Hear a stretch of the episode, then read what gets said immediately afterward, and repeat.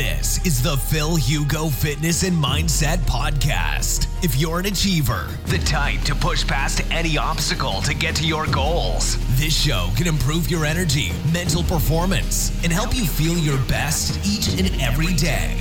Now, your host, a pharmacist, personal trainer, entrepreneur, and he's here to improve your life and help you reach new heights through the power of nutrition, fitness, and mindset. Phil Hugo. Bienvenido a este live que vamos a hacer ahora una serie de live en enero, febrero, marzo y a lo largo de todo el 2022 eh, con entrevistados, invitados especiales y el primero tenemos a mi amigo Luis Villaseñor, el creador de Keto Games, que estará por aquí. ¿Qué tal? ¿Cómo estás, Luis? Y Hola, eso es, y de la mejor compañía, desde, desde Andorra, saludando al perrito también. Aquí está con, ¿Cómo es estás, que, Luis? Bienvenido. muy bien, gracias. ¿Cómo les va? Bien, bien, aquí estamos, pasando el invierno y tú en la playa, seguro. No, me creerás que yo no sé por qué la gente tiene la idea de que México es pura playa. Y no, de hecho, la Ciudad de México es, eh, hoy en día, ahorita es bastante fría. En enero es bastante, bastante frío, sobre todo en el norte de la ciudad donde yo vivo. Y estamos pasando, de hecho, por una helada.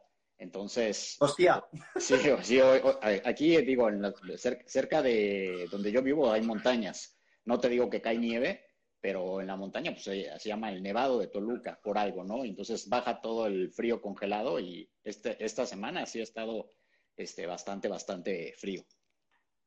Luis, segundo live que hacemos juntos y voy a presentarte de nuevo para gente que todavía no te conoce, pero si todavía no conoces a Luis, eh, pues sal de casa, sal de la piedra, porque es que sí, básicamente Luis es la primera persona, eh, creo, en este mundo que ha creado eh, pues una primera academia dedicada a la dieta cetogénica, de hecho, o por lo menos eh, hablar de dieta cetogénica en español hablar de dieta cetogénica en español, enseñar a la gente cómo ganar masa muscular con dieta cetogénica. O sea, que Luis Villaseñor, si le das a YouTube, verás el montón de entrevistas que le han hecho a Luis, porque pues es el pionero en haber pasado todo este contenido de- de- desde Estados Unidos, desde líderes de Bolek, y ha transformado todo esto en una academia y crear sus propios cursos, su propia academia, su propia asesoría. Así que yo estoy súper, súper agradecido tenerte aquí hoy en este live, el segundo de, de- de muchos, de muchísimos otros más. Luis ha creado Keto Games, eh, está ahora también pues, desarrollando el curso en español de Meno Anselman, de entrenamiento, de nutrición, de suplementación. Y bueno, Luis tiene un pasado con la dieta cetogénica bastante peculiar que te voy a dejar explicarlo de nuevo muy brevemente porque la gran mayoría de gente te conoce, pero algunos no. Y después nos adentraremos en temas eh, bastante específicos que son la proteína en dieta cetogénica, el ayuno intermitente en dieta cetogénica, la ganancia de masa muscular e iremos más profundo que el último live donde nos hemos quedado obviamente a nivel un poquito más básico y hoy pues nos adentraremos en detalles que en el último live no hemos podido entrar. Luis, Claro que sí. bienvenido. Pues eh, mucho gusto, y de nuevo gracias por la invitación. Eh, ha sido una breve recopilación. Eh, soy Luis Villaseñor, vivo en México, aunque gran parte de mi trabajo he estado en, en inglés. Eh, ¿Por qué? Pues porque la mayoría de la investigación está allá, ¿no? Eh, soy eh, nutriólogo certificado en Estados Unidos.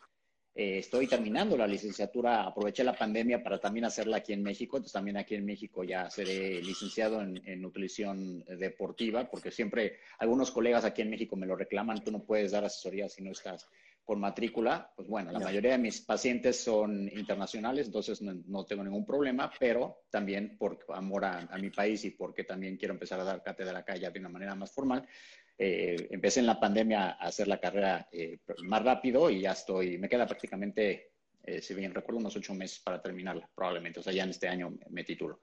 Pero bueno, eh, llevo haciendo dieta cetogénica para los que dicen que no se debe o no se puede por gran tiempo, ya prácticamente casi 23 años, voy a cumplir ahora.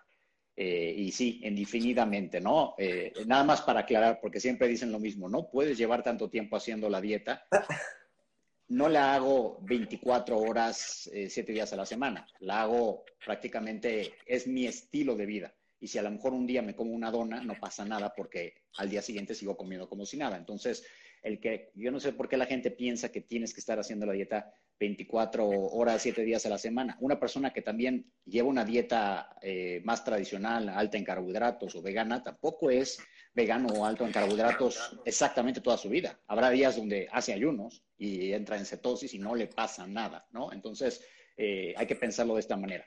Eh, otra es, yo no empecé la dieta realmente para bajar de peso, aunque fui gordo cuando era niño, yo empecé esta dieta precisamente porque fui gordo, bajé de peso, entré a la universidad, en la universidad, eh, pues eh, yo sé que a muchas personas nos llega a pasar durante alguna etapa de la vida, entre una pequeña etapa de depresión, entre que no me iba muy bien en la carrera que yo estaba estudiando, no me sentía cómodo, de hecho, ahí tengo una disyuntiva porque estudié administración de empresas mucho por tradición de la familia, pero yo estaba muy interesado, de hecho, en nutrición. Eh, me gustaba mucho el culturismo, el, deporte en esa época. Y de hecho, eh, no estudié nutrición porque pensé que era una carrera de niñas o así estaba vendido y tampoco quería estar atrás de un escritorio dando consulta. Estoy hablando, eso fue en el 2000, un poquito antes. Yo tengo 44 años, ¿no? No había ni internet ni nada, pero me metía de oyente a estudiar las carreras, bueno, en las clases de nutrición con amigas. De hecho, no había hombres estudiando nutrición en esa época en México, así te la pongo, ¿no? Eh, entonces, aprendí mucho ahí y eh, por estudiar sobre culturismo, llegué a una variación de la dieta cetogénica, que prácticamente es lo que usan todos los culturistas para eh, época de corte y definición. En esa época, en esta depresión, llegué a estar anoréxico, llegué a pesar 44 kilos. Y a pesar de estar así de delgado, no estaba con cuadritos, que es lo que luego muchas queremos llegar a tener, o, sumamente definido. Estaba más siempre lo digo eh, eh, entre broma y verdad, como Michael Jackson. Alguna vez te enseñaré una foto, porque traía yo el pelo largo, estaba eh, de hecho muy demacrado, con la piel extremadamente blanca, y entonces de hecho parecía Michael Jackson, ¿no? Luego, te enseño las fotos.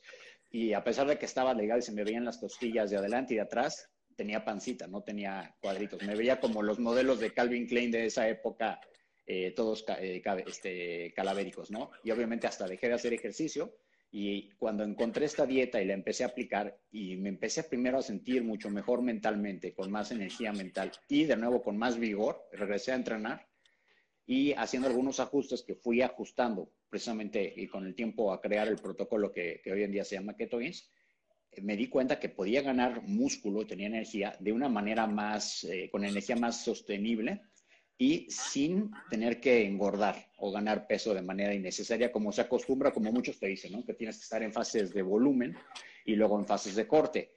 Que luego te cuento por qué en mi experiencia no, no me encanta hacer eso, eh, pero al final ganancias magras, como le llamo yo, o como se conoce en inglés, el protocolo similar a, se, se le suele denominar gaintaining, que es como ganancias mantenibles en cierto punto, es muy similar a lo que hago yo, ¿no? Entonces, ganas peso magro o ganas músculo magro sin necesidad de realmente dejarte engordar, ¿no? Porque muchos piensan que, ah, tienes que ganar peso, pierden los cuadritos, en el caso de los hombres, están casi, casi como en engorda, y creo que todos tenemos algún amigo en el gimnasio que lo ves este, este, regordete o hasta un pasado y sí está fuerte y dice, oye, pues ¿cuándo vas a, ¿no?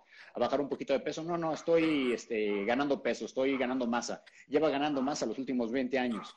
¿no? Nunca ha estado a dieta el señor o nunca se ha entendido lo que es aplicarse un poquito. No estoy diciendo que tengas necesariamente que, que ya sé que a ti te choca la palabra de bajar calorías o contar calorías, pero al final, eh, si quieres llegar a cierto punto, pues sí tienes que apretar, ¿no? Entonces, yo creo que es más sostenible el mantener una dieta similar, que tampoco te pases a ninguno de los extremos y poco a poco vayas ganando, a que quieras ganar muy rápido y luego tengas que bajar muy rápido también, ¿no? Pero bueno, eso es en resumen lo que hago. Pues, Luis, mira, no te he interrumpido para... porque no has dicho tu edad. Por favor, si no te molesta, di tu edad a sí, la gente. 44 años, que los cumplí en septiembre. Gracias. Eh, con la experiencia que tiene Luis, el aspecto físico que podéis ver eh, en su Instagram, de hecho os recomiendo seguirle, todo lo que ha creado, etcétera, que es la prueba en imagen de todo lo que está contando. O sea, una dieta cetogénica obviamente conserva. no, viendo el estado de Luis, una prueba ahí de que no está escrita en los papers. En fin, la gente dice parece de 20. Pues claro, ahí feliz, ahí detrás con el Y no me quito el, luego el bigote porque en serio te juro que no me dejan luego ni entrar a, restaurantes ni, discotecas, en serio. Pero bueno, es, un, este, una ventaja, ¿no? Hasta donde cabe. Luis, eh, nos adentramos ahí con el cuchillo a las cosas que nos gusta hablar. Eh, yo con Luis no es que difieren las cosas que defiende él, que habla él, yo le escucho mucho cada vez que sale en una entrevista. Y con Luis, verdaderamente, tengo que ser sincero, o sea, es que estamos en muchos, muchos puntos muy de acuerdo y llevamos la misma filosofía a la hora de o de perder grasa o de ganar masa muscular. Y verdaderamente le tengo hoy en el live, no va a ser nada de debate porque con él llevo toda su filosofía, pues eh, estoy de acuerdo con muchos puntos que defiende él. Algunas cosas podría rebatirle, no, que no esté de acuerdo, pero empecemos ahora a hablar de la proteína en dieta cetogénica. Me gustaría que des tu punto de vista sobre la cantidad a los principiantes y luego este tema de dietas altas en proteínas, siguiendo que sea cetogénica eh, a la hora de ganar masa muscular. Dale, Luis. Mira, este, te voy a dar este, y, esto es, son cosas, una cosa es lo que dice, eh, pues, eh, una combinación entre los que somos divulgadores de a lo mejor este protocolo, lo que hay en algunos estudios o en algunos libros y luego lo que va llevando la experiencia. Y recordémonos que también la ciencia va avanzando, ¿no? Entonces, nada más como referencia, quiero poner eh, dos cosas. Yo a lo mejor hace varios años pensaba, como muchos ahorita en español, que dicen que, oh, no, la proteína te saca de cetosis y que tienes que ser no más del 20% de tus calorías, etcétera. Y si te quedas con eso, recordemos, y siempre es algo que en serio me gusta yo cuestionar a las personas, porque muchos tratamos de repetir lo que hemos leído, lo que hemos escuchado, lo que hemos visto, pero no hacemos la tarea de divulgar, eh, perdón, de investigar por nosotros mismos y comprobar si siquiera lo que estamos diciendo realmente tiene un sustento. Y entonces yo en los cursos que doy, de hecho, el primer capítulo del curso que tenemos en Meno, con Meno se llama Investigación por ti mismo. Y es prácticamente dos semanas de enseñar a las personas a investigar y a realmente recabar información y a comprobar si lo que alguien te está diciendo realmente tiene sustento o estás muchas veces repitiendo, eh, ahora sí que pericadas. que es una pericada? Como dice el perico, lo escuchaste y lo repites, lo escuchaste y lo repites y nunca te diste la tarea de ver si era realmente cierto. Entonces, todos agarran, y a mí mucho me discutían, es que una dieta cetogénica tiene que ser baja en proteínas y tiene que ser alta en grasa. Y hoy en día ya por fin me dan la razón, después de yo 10 años de estarme peleando con personas como Andreas de Diet Doctor. Y esto muchas gracias a, ajá, y ahorita vamos a ver por qué. ¿no? Pero, y, lo vemos mucho gracias al doctor Ted Neyman, que es muy buen amigo mío. Eh, de hecho, te lo pongo entre paréntesis. Yo tengo un grupito y me siento muy honrado de tener un pequeño grupo de pensamiento, donde estamos Rob Wolf, Ted Neyman, Alex Leaf, eh, eh. Dykeman, eh, Mark Kendall, que son de los investigadores y doctores médicos más apasionados en estos temas. Y entre nosotros estamos todo el día peloteando, desde memes hasta artículos y vemos cómo va cierta teoría compartimos historias y referencias de nuestros pacientes reales y vamos revisando teorías y ver qué funciona. Y entre nosotros mismos hemos llegado prácticamente a lo que es el protocolo Keto Gains y es muy similar a lo que tiene el doctor Ted Neyman de la dieta PE, etcétera. Y a lo que voy con esto es, antes se pensaba que la dieta cetogénica era como todo el mundo la conoce hoy en día, como dicen, 20% proteínas, 70% grasas y el 5% o menos de carbohidratos. La realidad es, y la definición que ya vas a encontrar en varios estudios, es que una dieta cetogénica es cualquier dieta que es lo suficientemente baja en carbohidratos para hacer que tu hígado produzca cetonas. Punto. No tiene que ser alta en grasa y no tiene que ser baja en proteínas. Y entonces, y es justo ahorita algo que te quería enseñar y lo voy a hacer aquí en vivo para que lo veamos todos. Mi eh, consumo de proteína ronda alrededor de entre los 160 a 220 gramos de proteína, de qué depende de cómo haya preparado mi, alimento al día, ¿ok? Hoy yo ya desayuné y te voy a decir que desayuné. A las 8 de la mañana me desayuné unos 150 gramos de eh, queso cottage con zarzamoras, eh, un poquito de colágeno y fresas. Luego, unas tres horas después, me acabo de tomar tres huevos con unos 150 gramos de camarón, lechuga y eh, hongos. Y una cucharada o dos cucharadas fue de jocoque, que es como eh, yogur griego. ¿Ok? El famoso labne. Ahorita me acabo de tomar no tengo tiras de, cetos, de cetonas, pero tengo tiras de glucosa.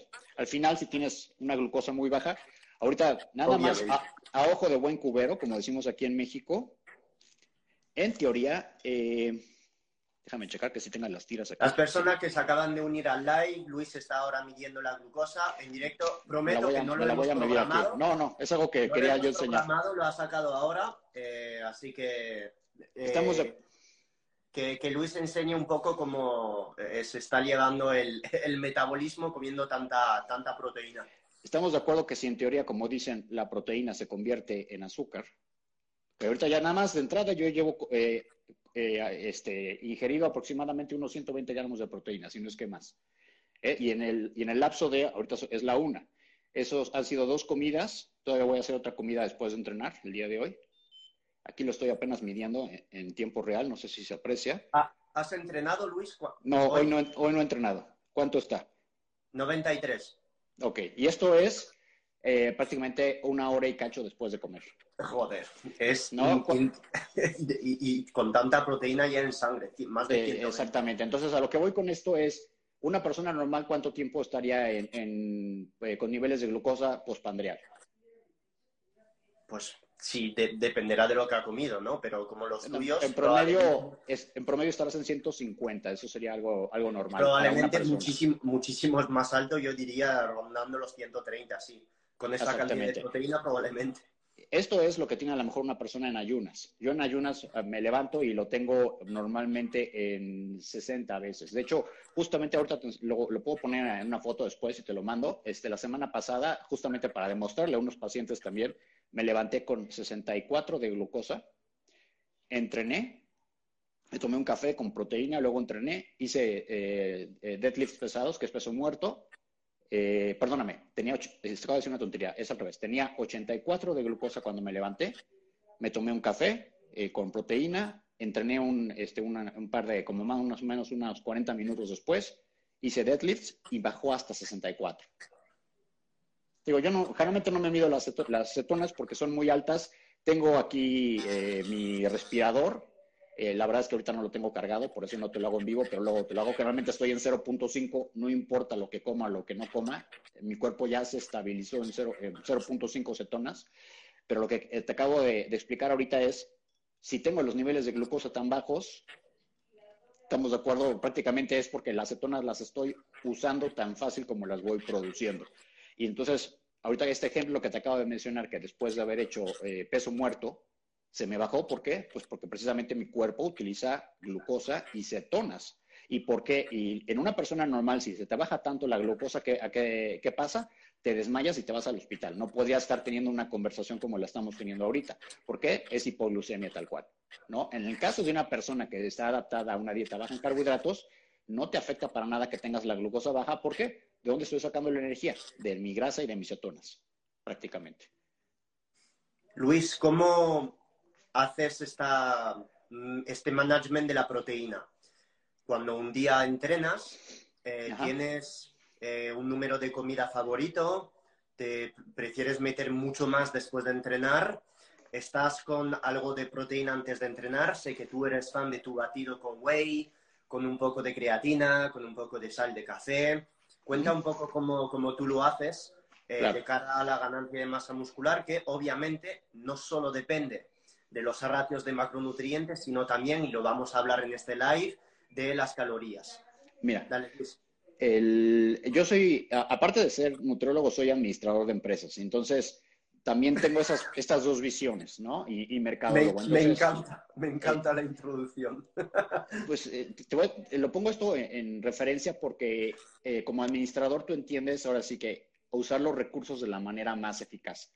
Y hay una teoría de almacenamiento y logística que se llama Just in Time, que fue creada por los japoneses, que prácticamente, para los que no la conozcan, el resumen es, en vez de tener, como antes acostumbraba, bodegas llenas de producto, ¿Qué sale más barato? El costo de almacenaje es caro.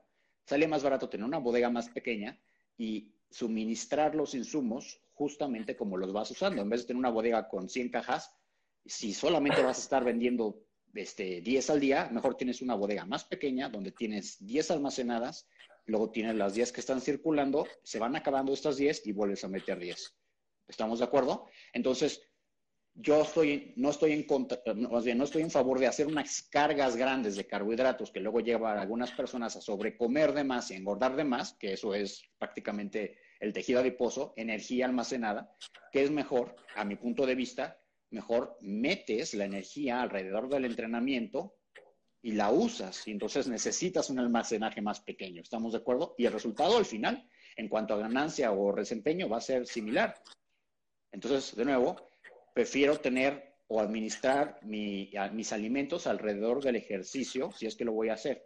Y entonces eso me, permite ser mucho más ágil y administrar mi, alimentación alrededor de esto. Entonces, yo normalmente entreno eh, entre cinco y seis veces a la semana, por darte un ejemplo.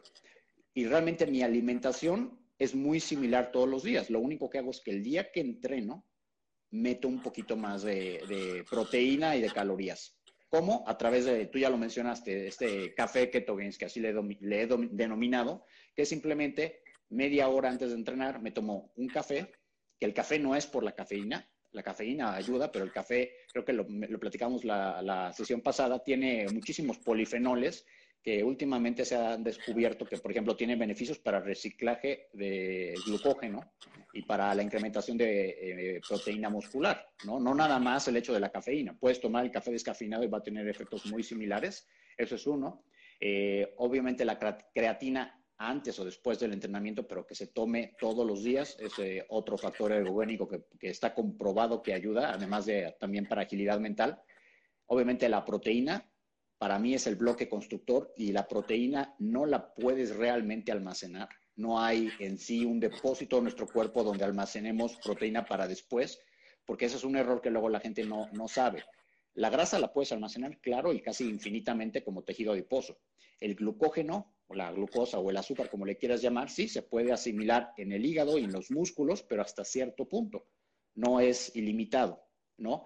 Y eh, la proteína no hay realmente donde la asignemos. Está la proteína circulante que está en la famosa alberca de aminoácidos y obviamente en tu tracto intestinal mientras la estás digiriendo, pero sí se ha demostrado y si hay estudios que se piensa que vas a tener un mejor desempeño si tienes la proteína administrada alrededor de tu fase de entrenamiento, cuando estamos hablando de entrenamiento de fuerza. ¿Por qué? Porque hay eh, una sobrecompensación eh, hormonal después de haber hecho el ejercicio por esta estimulación y entonces la vas a absorber de una manera, digamos, más óptima. Otra vez, a mí me encanta siempre usar un ejemplo de construir tu casa, ¿no? Entonces, yo siempre lo pongo de esta manera. El hecho de que hagas entrenamiento en ayunas y no tengas el material disponible es como citar a trabajadores a tu casa o a la casa que estás construyendo y no darles el material. Los tienes ahí, ¿saben qué van a trabajar? De 7 de la mañana a 8 de la, a 1 de la tarde, y hasta la una de la tarde les llevas el material. Mejor se los llevas todo el tiempo que los tienes contratados para optimizar, ¿no? Entonces, esa es una manera como yo lo veo. Para cuestiones de optimizar, trata de tener el material de construcción alrededor o lo más cercano posible a la hora donde tienes a los trabajadores ahí trabajando, ¿no? Ahora sí que para que optimicemos todo esto. Claro que vas a crecer si la, si la llevas después, pero estás acortando esta ventana famosa anabólica o no estás, eh, se llama también sincronización de nutrientes sincronizar la señalización hormonal de tu cuerpo con la construcción. O sea, estás sincronizando el estímulo del ejercicio con el material que es necesario para la construcción, ¿no? Y además, obviamente, también tenemos que dar el material correcto, que en este caso sería proteína animal de muy buena calidad, porque muchas personas luego llegan y, comentan, no, es que sabes qué, mejor come eh, proteína vegetal. Bueno, la proteína vegetal tendrá algunos aminoácidos que le hacen falta. Oye, no, pues toma solamente eh, leucina. Pues sí, la leucina da la señalización, pero le faltan también los otros ladrillos y los otros eh, partes que son necesarias para la construcción. No, se trata nada más de dar la señal. ¿No? Oye, sí, pero ¿podrías tomar aminoácidos esenciales? Sí, los aminoácidos esenciales, muy similar a la leucina, te van a dar la indicación de que empieces a construir, pero de nuevo es como, ok, te doy los ladrillos, pero no te doy el cemento. Te doy los ladrillos, pero no te doy la varilla no, vamos a darle todo lo que necesita el cuerpo, ¿no? Y luego cuando llegan, y creo que tú estabas comentando en el grupo que me invitaste, ok, toma aminoácidos esenciales. Sí, no estoy en desacuerdo en que los llegues a tomar, pero bueno, aquí en, al menos en México, yo sé que en España también, costo por costo, gramo por gramo, eh, comparando cuánto cuestan los aminoácidos esenciales contra un batido de suero, es más barato el suero. ¿No? Este, entonces, si lo vemos en una cuestión de presupuesto, es prácticamente lo mismo el tomar suero de leche que el tomar los aminoácidos esenciales. Es más caro tomar aminoácidos esenciales. Si los quieres tomar, adelante, pero creo que para cuestiones de optimización de tu presupuesto, probablemente funciona más tomar el suero de leche. Y había una, señora que debatía que no se absorbe la proteína del suero de leche contra la de los... Eh, ponía ahí el ejemplo de un doctor, no recuerdo el nombre, contra de aminoácidos esenciales y creo que hay un error de entendimiento ahí porque obviamente Doctor la... Rosa, sí. Ok, la verdad no lo conozco, eh, no, no vi un poquito el video, no vi el contexto, pero en mi entender y en mi estudio eh, pues se absorbe exactamente la misma cantidad de los aminoácidos. ¿no? Lo que no se absorbe de la proteína, pues será el resto de la proteína que estamos hablando de cenizas o agua, etcétera, pero los aminoácidos per se, de que se absorben, se absorben. Y, hablando de la proteína que tiene mayor rapidez de absorción y mayor biodisponibilidad comprobada en cualquier laboratorio, eh, es la del suero de leche y en segundo lugar la de clara de huevo. No sé si tú tienes otros datos en cuestión de absorción, pero bueno, obviamente si estás dando el aminoácido puro, pues claro que se va a absorber, pero la diferencia, estamos hablando de menos de un 5%. Se me hace algo, eh, pues está un poquito a lo mejor, no digo que lógico, pero no creo que haya un beneficio realmente y más si estamos comparando el costo. Te digo que al menos en México o en Estados Unidos, donde sí tengo en la cabeza los precios, es muchísimo más caro, casi te puedo decir un 30% el estar comprando aminoácidos el comprar proteína de suero de leche, ¿no? Sí, a, nivel, estoy de acuerdo con todo lo que dices, ¿eh, Luis. A nivel de absorción sería pues pasar de un batido de, proteína de suero, pues dependiendo de, cómo han purificado esta proteína. No será lo mismo, obviamente, un isolado un aislado que un hidrolizado. Obviamente con el hidrolizado pues subirá la absorción. Pero estamos en detalles ahí que no, no tienen ningún sentido. O sea, si, si fueses un culturista que vaya a competir a Mister Olympia, un atleta de, de 100 metros que compita contra Usain Bolt, a lo mejor, pero si no, no. El tema de los... y aún así, si fueras un atleta olímpico, hasta te diría, mete ese presupuesto en esteroides hay que preocuparte por el 2% adicional que te vaya a dar una pequeña absorción de proteína o come más proteína. El tema de, los aminoácidos es por la digestibilidad. Es decir, muchas personas, si yo les digo, vete a comprar un aislado de whey, tómatelo justo antes de entrenar, a muchas personas le cuesta digerir esto. Claro, mejor tú... Aquí hay una, una, cosa que sí me quisiera aclarar. Cuando yo hablo de entrenar en ayunas, entrenar en mm. ayunas eh, se, se, entiende porque creo que hay una confusión aquí. Si tú comiste hace cuatro horas, no estás entrenando en ayunas. Ah, totalmente. La comida está en tu tracto intestinal, ¿no? Y cuando, entonces, en ese caso, no, si no quieres tomar el licuado de proteína, no pasa nada, lo puedes tomar después. O después consumir este, proteína de origen animal, que es lo que yo sugeriría, no, no vivir a base de batidos. Cuando yo sugiero el, batido es principalmente si vas a entrenar en la madrugada y no has consumido en más de cuatro horas, o todavía más, ocho horas o doce horas, ninguna cantidad de proteína, en este caso yo sí sugiero eh, consumirte un licuado y, no tiene que ser una malteada. Yo no sé eh, de dónde viene muchas veces la idea de que a la gente le va a caer pesada, que creo que es más una idea que realmente lo hayan practicado. Porque si tomas un café y el café no te cae pesado, tampoco te tiene que caer pesado un batido de proteína, porque es muy similar y no te lo vas a tomar inmediatamente antes de, de entrenar. No es que te lo tomes y te pones a brincar. Te lo vas a tomar en lo que te levantas y en lo que te vas al gimnasio o lo que te vas a preparar, van a pasar al menos 40 minutos, que para esa época esto no está ni siquiera en tu estómago, ya está en tu, en tu intestino, entonces no te va a estar rebotando este fluido tal cual, ¿no? Te lo digo por experiencia porque son igual, eh, ahora sí que eh, cosas que me han comentado clientes, pero cuando ya lo tratan les digo, no, es que no se toma inmediatamente, te lo tomas en lo que te lo preparas, pruébalo y no tiene que ser un, no, no es una bebida espesa, es literal a tu café le echas el poquito suero de leche, tal cual, te lo tomas, si quieres rápidamente o lentamente, y vas a ver cómo en lo que te calientas y preparas, probablemente y en la mayoría de los casos, puedes llegar a tener un entrenamiento con muchísima mayor calidad. Y yo entiendo que algunas personas dicen, es que me siento más ligero o siento mayores sensaciones del entrenar en ayunas. Si vas a entrenar en ayunas cardio o, o, o este tipo de cosas, hazlo como quieras no estoy en contra de, y si quieres tómate el después el batido. Pero, de nuevo, para la cuestión de sincronización y, eh, mayor, mayoría de ganancias musculares, sí lo que hemos visto en algunas personas es precisamente que el tomártelo antes de entrenar tiene dos efectos. Uno es el efecto, eh, es un efecto en cierta manera placebo, porque te estás tomando una poción mágica que si quieres verlo de esta manera te prepara para, eh, dices, ya me tomé la poción, ahora ya estoy preparado mentalmente y físicamente como si fueras eh, el power up, ¿no? De Mario Bros, el longuito, para tener un entrenamiento de buena calidad. Y segunda, la proteína no se digiere inmediatamente.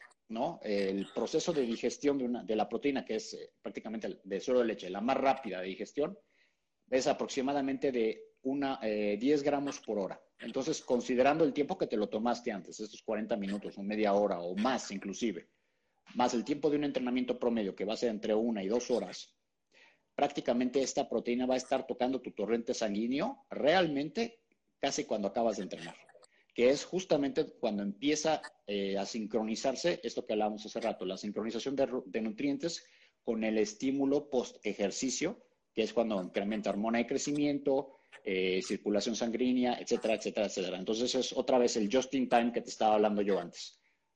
Ahora, peor de los casos es que de plano no me entra, no lo quiero, está bien, tómatela después de entrenar.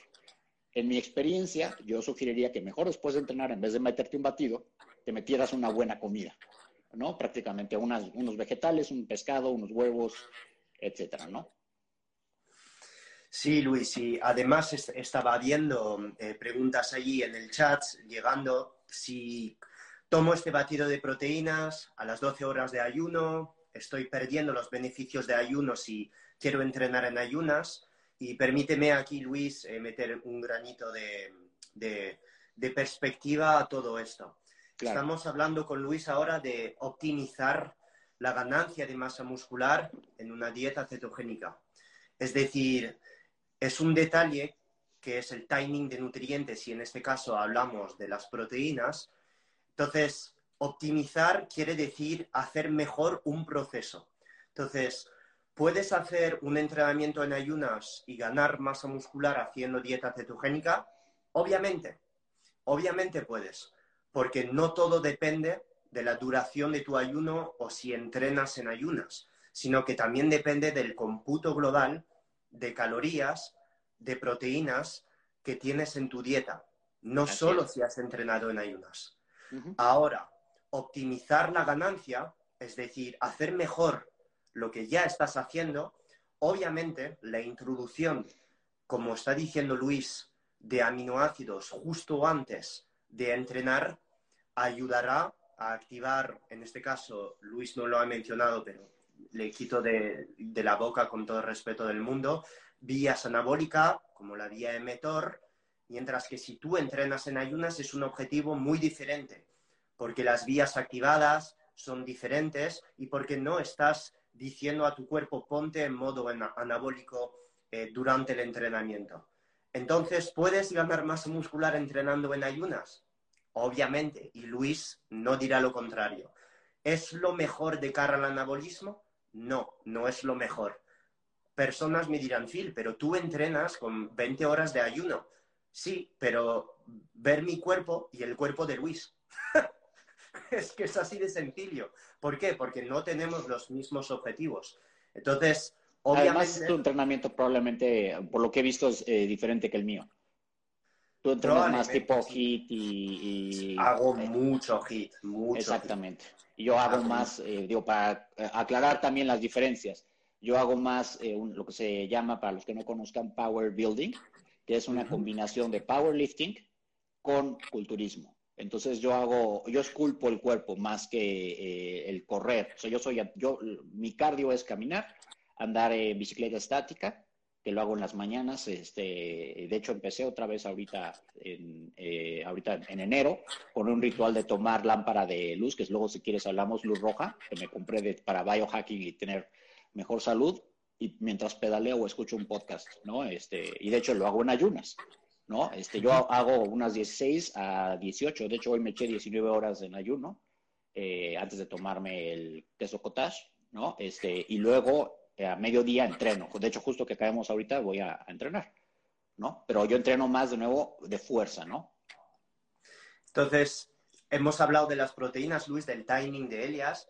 Hemos hablado eh, de la proteína antes de entrenar, los aminoácidos. Vamos a hablar ahora del concepto de calorías, ¿ok? Que tú bien sabes, llevas más años que yo en este sector de dieta cetogénica y sabes que a muchas personas le pone urticaria el concepto de calorías en la dieta. Em, te voy a dejar hablar, eh, después pondré mi granito de sal, pero no pienso que voy a añadir mucho porque sé que estamos alineados en este tema. Em, la gente me escucha mucho a mí en YouTube, sabe lo que opino de ello, cómo lo, presento, pero pienso que es muy, muy importante que, hables de ello, sobre todo de cara a la, de cara a la ganancia de masa muscular y, si puedes, en pérdida de grasa también. Claro, mira, el tema de las calorías es eh, bastante controvertido, ¿no? Y te lo voy a dar desde el punto de vista, yo me, a mí me gusta definirme como el puente entre los ketolocos, si lo quieres ver así, porque ves que a veces nos llaman así, y los que son los psicópatas, que también les llaman así. ¿Por qué? Porque yo tengo la formación desde los dos lados. Te digo, por un lado, soy nutriólogo, tengo amistad con muchos de los que odian a las dietas cetogénicas este, en inglés y que realmente no la odian, porque si hablas con ellos, lo que odian es el fanatismo que mucha gente llega a tener, y entiendo las dos partes, ¿no? Entonces, eh, si bien las calorías no son exactas y mucha gente no cree en las calorías, tristemente las calorías son, de nuevo, aunque sea la manera inexacta, la manera como hoy en día la ciencia y la investigación mide o trata de medir ciertas cosas. Y, se me hace un poquito disuasivo o, o a veces está tonto el querer negar a las calorías diciendo de manera como muchos luego eh, lo llegan a mencionar, es que no puedes medir las calorías porque, y aquí eh, ya, lo voy a decir abiertamente, aquí un colega indica, el otro día creo que andaba comentando que no puedes contar las calorías y tengo, una buena amistad con Indica, pero si me está escuchando, luego lo platicamos, Indica. Eh, de nuevo, y creo que esto viene de Carlos Trop no puedes medir las calorías porque simplemente los ciertos diferentes tipos de ácidos grasos tienen diferente cantidad de, calorías. Claro, eso es algo que cualquier nutriólogo sabe. Si bien se dice que, las grasas tienen nueve calorías, la realidad es que si tú ves diferentes tipos de grasa, no todas tienen nueve calorías. Simplemente es un consenso al que se ha llegado. Pero si lo vemos de esa manera, igual la proteína no tiene cuatro calorías. Si consideramos igual el efecto térmico de la, de la proteína y sobre todo cómo manipulas tú la ingesta de tus proteínas, realmente la proteína en promedio a lo mejor tiene tres calorías. ¿No? Igual los carbohidratos. Claro que es imposible realmente el contar exactamente las calorías. Y ningún nutriólogo que esté bien informado o dietista te lo va a decir. Simplemente es, se saca un promedio. Y siempre el conteo de calorías lo que tratas de hacer es, tú sacas un promedio teórico de lo que tu cuerpo necesita. Y si no estás bajando, o no está subiendo, entonces ajustas tanto tu metabolismo teórico basal contra la cantidad de alimentos y la proporción de lo que estás comiendo para arriba o para abajo según sea tu objetivo. Porque regresando otra vez a mi formación académica como mercadólogo y administrador, una frase por la que yo vivo es, lo que no se mide no se puede administrar. Y lo que no se administra no se puede mejorar. Entonces, yo no estoy diciendo que a fuerzas tenga que seguir calorías. De hecho, tengo muchos pacientes a los que les pido que no contemos calorías. Simplemente hacemos cambios de hábitos y mejoramos o cambiamos ciertos alimentos por otros y les funciona muy bien y bajan muchísimo peso. Pero habrá otras personas en otra etapa de su vida donde si realmente quieres llegar a tener cuadritos en el estómago o llegar a rendir a cierto punto en tu entrenamiento, pues tendrás que hacer algo fuera de lo que estás haciendo habitualmente y entonces ahí vale la pena medir. Te puedo enseñar resultados de pacientes que medimos exactamente todo lo que comen y tienen cuerpos excepcionales y se han subido a tarima de culturismo o han sido campeones de CrossFit o de otro tipo de competencias, o otros que simplemente son señores ocupados o amas de casa que simplemente quieren aprender a comer mejor sin contar calorías y ambos tienen resultados excepcionales. Depende en qué rubro estés, si quieres, si quieres contar o no quieres contar, pero al final se trata de hacer, de nuevo, eh, cambios que, sean primero sustentables y segundo, que sean eh, medibles o comprobables. Aún con las personas que no contamos calorías, te voy a decir que sí medimos su peso y sus medidas. Y en base a eso, no significa nada más que el peso es lo importante, sino junto con las medidas sacamos un estimado de su porcentaje de grasa y también medimos a lo mejor cómo va su entrenamiento, otras cosas. De nuevo, ¿por qué? Porque lo que no se mide no se puede administrar. Si me fijo nada más en el peso, de hecho, eh, luego te comparto también, justo estaba revisando la foto de una clienta eh, eh, el día de ayer y esta chica acaba de, subió casi 4 kilos en un lapso de 11 meses. Pero te enseño la foto y bajó, de, o sea, es lo que se llama recomposición corporal. Está totalmente delgada, ganando músculo de una manera muy padre, pero con 3 kilos de más, ¿no? Entonces, ¿qué pasa si nada más te fijas en el peso? Mucha gente cree, pues estoy engordando, ¿no? Entonces, a lo que voy con todo esto es, no me quería meter más en el tema de las calorías, pero sí, las calorías sí son importantes si entendemos cómo funcionan, ¿no? Si no las quieres contar, está bien, es otra, otra manera de que, de que puedes llegar a tener resultados, pero sí vas a tener que ajustar otras cosas. Entonces también, si llega un momento donde a lo mejor, sin contar calorías, estás ya estancado y no estás teniendo resultados, pues probablemente vale la pena ajustar otras cosas. Lo malo es que si tú no tienes un conteo siquiera de algunas cosas, ¿cómo sabes qué es lo que vas a ajustar? Y el mejor ejemplo que te puedo dar es, pues tú imagínate que estás perdido y quieres llegar, eh, no sé, a, una dirección, a una ciudad, hablas con el operador y le dices, oye, ayúdame a llegar a Roma. Ok, perfecto. ¿Dónde estás? No sé, ayúdame a llegar a Roma. Bueno, pero dime dónde estás para que te pueda dar una dirección. No lo sé, pero ayúdame a llegar. Bueno, si yo no sé ni siquiera dónde estás, ¿cómo te voy a ayudar? ¿No? No puedes dar consejos en lo general. No, sigue caminando derecho. ¿Para dónde es derecho? Tienes que tener el contexto de la persona, dónde está, etcétera, ¿no? Es decir, cuántos años tiene, cuál es su altura, cuánto pesa, sus medidas, y en base a eso ya podemos dar algún consejo más particular, porque muchas veces consejos generales creo que se pueden llegar a perder. Yo he visto muchas personas que de repente le dicen a alguien, come más. Oye, no estoy bajando de peso, no, es que necesitas comer más. Oye, a ver, veo yo a detalle a esta persona y esta persona mide 1,40 centímetros, es una persona pequeña, ¿no? Y además eh, pesa 50 kilos. Oye, le estás diciendo que coma más. Oye, ¿cuánto estás comiendo? No, estoy comiendo 1500 calorías. Oye, 1500 calorías para una persona de tu tamaño y de tu altura, no vas a bajar de peso si es lo que quieres hacer. Oye, pero es que me dijeron que no comiera o menos de 1200 calorías. Oye, es un pigmeo. ¿Cómo le estás diciendo que come más de las famosas 1200 calorías? Porque a, a lo mejor en esa persona esas 1200 calorías son simplemente tu mantenimiento. Y me ha tocado que me llegan muchos pacientes así, que les dieron un consejo en línea y, no, no, ni siquiera les preguntaron su estatura o su fisionomía.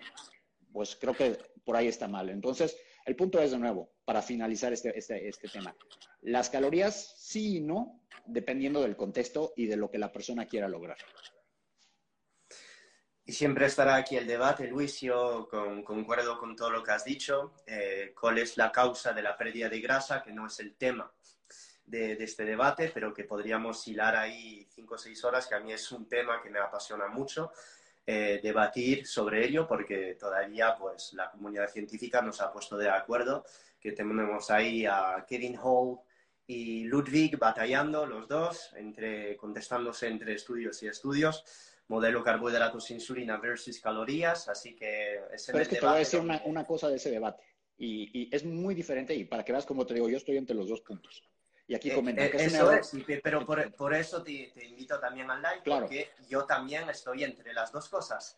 Claro. Eh, porque es usar las dos cosas, obviamente. Y hay estudios que demuestran la verdad de una cosa y la verdad de otra. Y dependiendo de cómo colocas estos estudios, obviamente yo el trabajo lo tengo hecho por los cursos que hago, pero obviamente eh, pues podrías demostrar usando estudios de Kevin Hall, estudios de Ludwig, cómo pues cada parte entra cada una en la otra. Y no todo esto o todo esto, obviamente. Sí, y, a lo que voy es, muchos de estos estudios, pues si se hacen en, una cámara metabólica, pues y, dándole a las personas exactamente lo que tienen que comer, pues claro que casi, casi cualquier dieta va a funcionar, no importa si es keto o es alta en carbohidratos, porque estás dándole a las personas exactamente lo que tienen que comer. Cuando los pones en libertad, que ellos mismos hagan sus decisiones, ahí es cuando cambia todo. Y ahí es donde yo sí creo que una dieta cetogénica o baja en carbohidratos o mínimamente procesada tiene prácticamente una gran ventaja. y esa gran ventaja creo que tú y yo la conocemos perfectamente, que es, te ayuda a, por un lado, sensibilizarte a tu señal real del apetito, y dos, eh, dejas de estar eh, comiendo casi casi por adicción, ¿no? Eh, o simplemente, sí, algo tiene el tipo de, alimentos como están procesados hoy en día, que hace que queramos estar comiendo todo el tiempo, además de que vivimos en un ambiente avisogénico. Y tan fácil, independientemente de contar o no calorías, como eso es algo que recientemente se lo he puesto como tarea a muchos de las personas que me escuchan, inclusive a, a clientes. Les dejo la tarea de métete a Google y aquí invito a todos a que lo hagan y pongan la palabra playa 1960 y vean las fotos de cómo estaba la gente en la playa en 1960 en cualquier país. Y, y les dejo de tarea que me cuenten cuánta gente obesa ven independientemente de la edad. Y ahora métanse Playa 2020. Bueno, probablemente no hay muchas fotos de la playa de 2020 porque estamos en pandemia, pero 2019 y vean fotos de Estados Unidos, México, en España, gracias a Dios, no tanto. Estuve en España el año pasado en Mallorca y no vi tanta gente. Estoy muy orgulloso que estén, estén tan cuidados los españoles, pero lo van a ver en América y van a comparar la cantidad de obesos que hay. Eh, recuerdo todavía el último viaje hace unos meses que fui a Estados Unidos. Estuve varado en el aeropuerto de Houston como unas tres horas y me acuerdo que estaba con mi esposa. Ahora sí que contando la gente flaca. De cada diez personas, nueve eran obesos. Y pero obesos, tamaño ballena, es increíble, ¿no? Y a lo que voy con esto, de nuevo, es antes no era necesario contar calorías y ahorita probablemente habrá gente que las cuente o no, pero simplemente con el hecho de cambiar los alimentos vas a tener resultados increíbles. ¿Por qué? Porque de nuevo vas a poder, eh, el hecho de hacer un ayuno intermitente, por ejemplo, es mil veces más fácil si lo estás haciendo con una dieta baja en carbohidratos que si lo estás haciendo comiendo McDonald's y papitas, todo esto. El estar comiendo eso te genera ansiedad y te genera tal cual casi como una adicción. El dejarlos. Cuando estás comiendo keto y como tú y yo comemos, el ayuno se te pasa de volada, no te da hambre. ¿Estamos de acuerdo? Entonces, hay algo en el ambiente y hay algo en la comida procesada que hace que sea eh, realmente bastante difícil. Y sí, el, estar contando calorías, sobre todo en una dieta tradicional, se vuelve un infierno y no te va a funcionar de la misma manera. algunas personas sí, a la mayoría no. Ahora, cuando yo hablo de contar calorías, entendamos una cosa. Eh, a ciertos pacientes que quieren llegar a tener un objetivo más allá de lo normal, sí va a llegar un momento donde tienes que contar a cierto punto calorías. No vas a tener cuadritos o un cuerpo escultural mágicamente. Habrá algunas personas que sí. No estoy diciendo que sea imposible, pero la mayoría de las personas, para llegar a ese punto de tomarte una foto como de, de revista, sí tienes que tener una preparación especial. Y no te digo que las tengas que contar todo el tiempo. A lo mejor puedes llevar el protocolo bastante tiempo, normal, y a lo mejor para afinar te pones una semana o dos semanas de amarrar. Y eso, pues, tal cual, se hace para una competencia de culturismo. No lo puede negar nadie, ¿no? El que a alguien no le guste contar o sí le gusta contar, ya es una cuestión de prioridades. Pero si tú quieres llegar a cierto punto, lo que es una apuesta al punto, eh, no llegas por coincidencia. Se cuentan los gramos de cada pizca de lo que consumes, eh, contando hasta el sodio. Cualquiera persona que sea competidor aquí me dará la razón. ¿No? Obviamente, de nuevo, como en todo en la vida, habrá personas que genéticamente están superdotadas y no tuvieron que hacer nada. Así como están, se pueden ir a parar una tarima y están perfectos, pero son un en un millón, ¿no? Gracias, Luis. Para que entienda la gente, cuando Luis habla de contar calorías, obviamente eh, estás con tu app y traqueas, etcétera, pero estamos, el concepto es a decir que veas la cantidad de lo que estás comiendo. Esto es el concepto final. Porque puedes perder grasa sin contar calorías. Obviamente puedes hacerlo. Obviamente, obviamente. Y el tips es muy sencillo. Subes la cantidad de proteínas en tu dieta, sube la cantidad de vegetales. Puedes estar haciendo ayuno intermitente o no, pero estarás tan saciado que al final la cantidad de calorías que entrarán en tu cuerpo será menor pero no por arte de magia de algo o porque la insulina baja y que puedes comer 5.000 kilocalorías con una tasa metabólica basal de 1.500 y perder grasa. No, no, no es así. Todo este cómputo energético cuenta. Cuando una persona me dice que las calorías no cuentan, solo es información, no, esto no es verdad. ¿Por qué? Pues porque las calorías es básicamente la energía que se encuentra entre los átomos de las moléculas que están dentro de los alimentos. Decir que las calorías no cuentan es como decir que los electrones de un átomo no existen. Es exactamente lo mismo. Conclusión, sí. Las calorías existen, obviamente. Obviamente que existen y son parte de la ecuación. ¿Puedes perder grasa sin contar calorías? Sí, obviamente. Ahora, la pregunta es, ¿cuál es realmente la causa de la pérdida de grasa? Y, totalmente de acuerdo. Eh, eh, eh, es quitarse un poco el pañuelo o las gafas de sol cuando hay que quitarlas.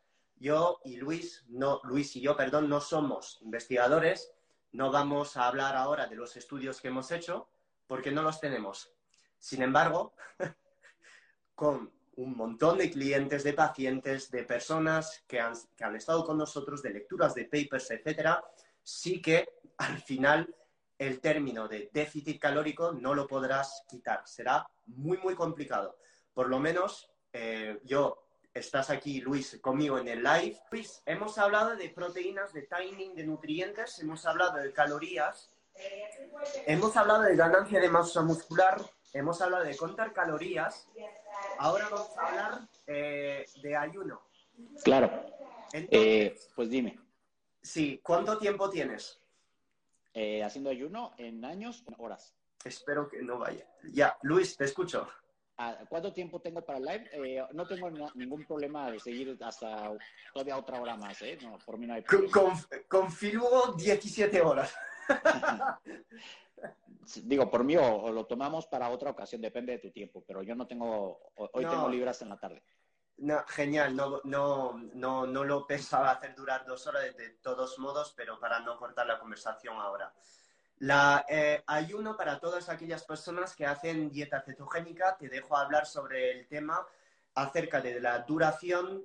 Yo sé que has experimentado con OMAD, tienes feedback de OMAD. Eh, no, no voy a hablar de tu feedback, yo lo conozco. Explica un poco a la gente tu historia con el ayuno y la duración del ayuno, de cara tanto a la pérdida de grasa que la ganancia de masa muscular.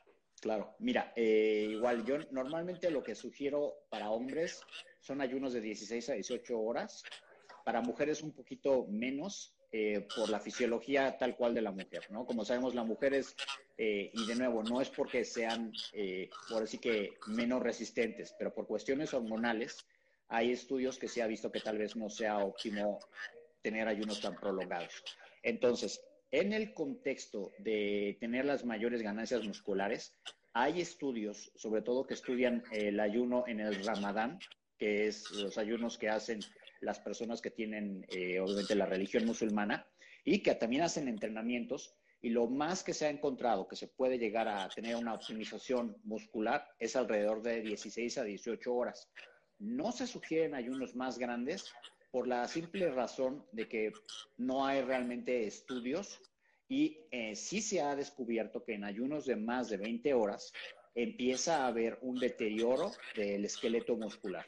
Es decir, tu cuerpo, hablábamos hace rato de los aminoácidos y de la proteína, recordemos que, que, los aminoácidos no son nada más para músculo, ¿no? Son también para la síntesis de hormonas, enzimas, células, eh, etcétera, etcétera, y obviamente nuestros órganos. Recordemos que el tejido muscular es lo último que tiene prioridad en nuestro cuerpo. Entonces, ya después de 20 horas del ayuno, nuestro cuerpo sí empieza a tomar algunos aminoácidos para sus funciones primordiales. Entonces, ¿de dónde los va a tomar? De nuestro propio tejido muscular. Entonces, en el contexto de pensando que queremos mantener o incluso incrementar tejido muscular, puede ser contraproducente hacer ayunos de más de 18 horas para este objetivo.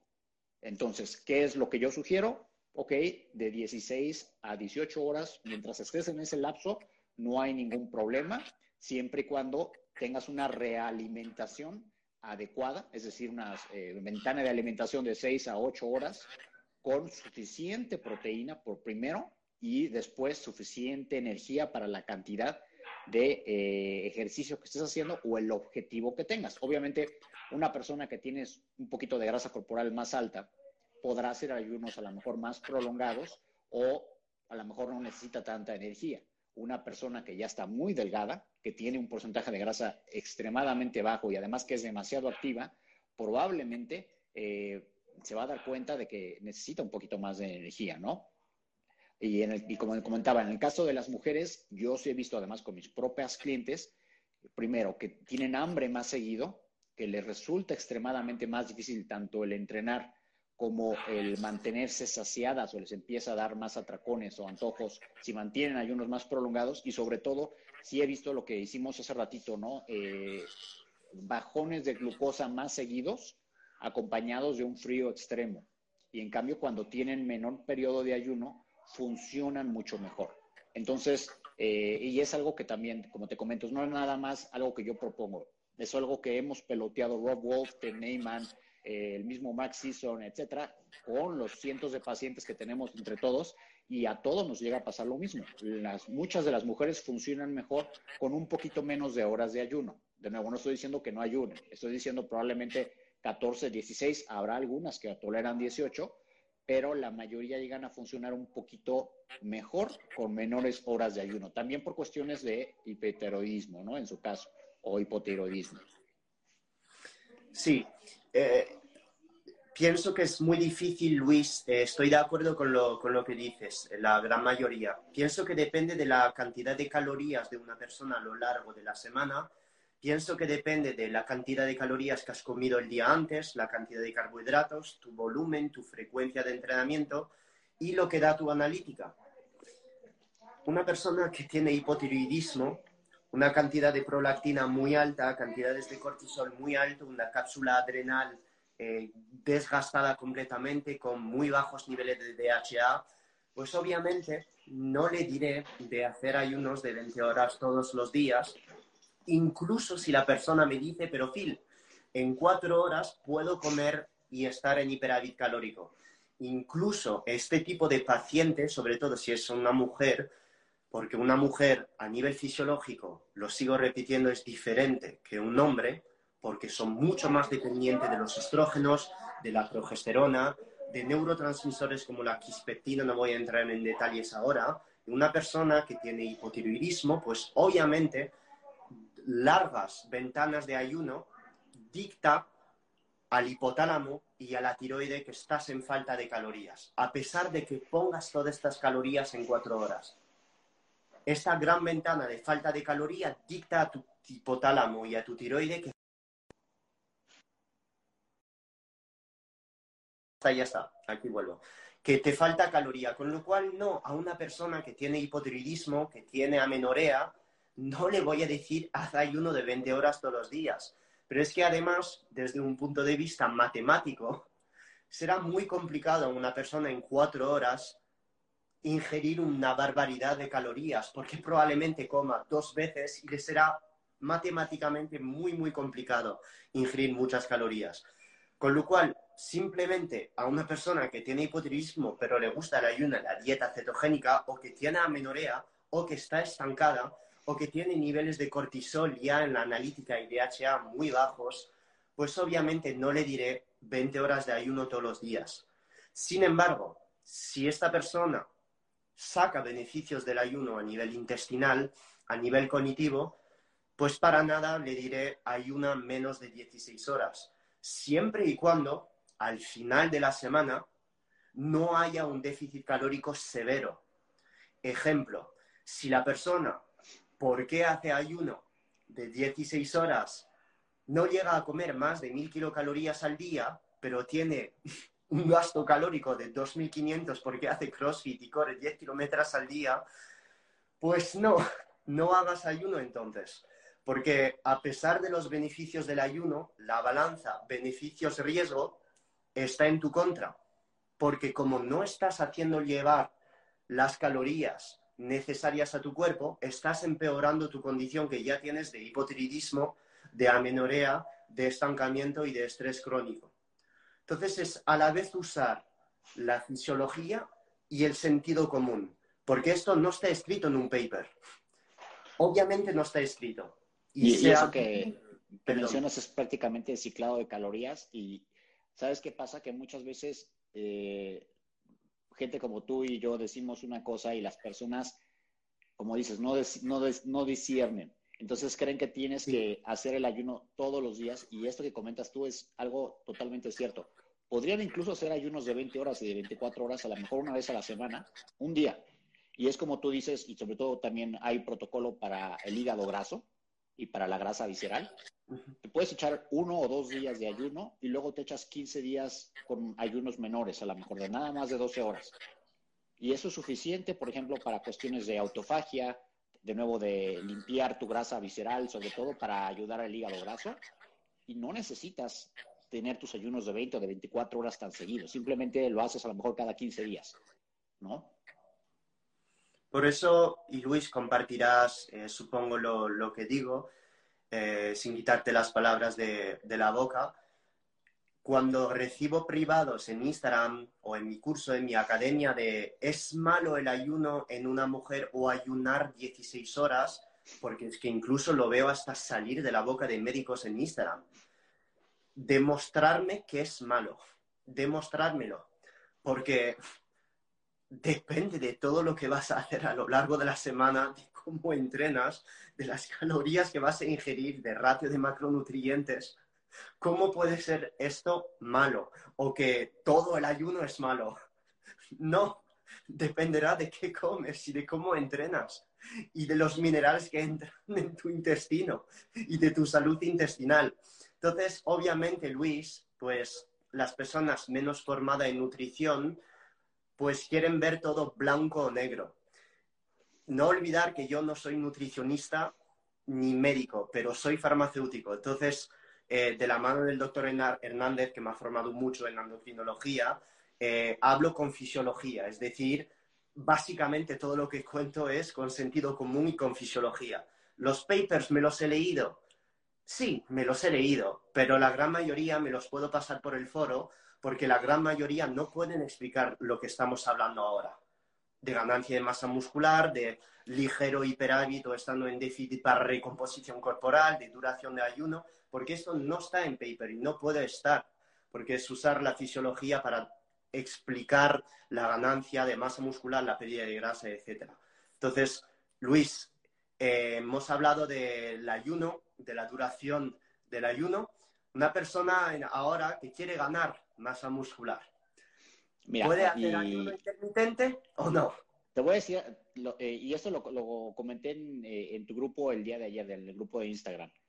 Eh, entendamos como yo, yo, lo que considero necesario para ganar masa muscular son varias cosas, ¿no? Entre ellas, obviamente, un consumo adecuado de proteína, que lo mencionábamos hace rato y ya no llegué a tocar el tema porque nos desviamos un poquito. Pero si estás haciendo una dieta baja en carbohidratos o cetogénica, entendamos que yo sí sugiero y he visto en la práctica el requerimiento de proteína es aún más importante que cuando estás haciendo una dieta más alta en carbohidratos.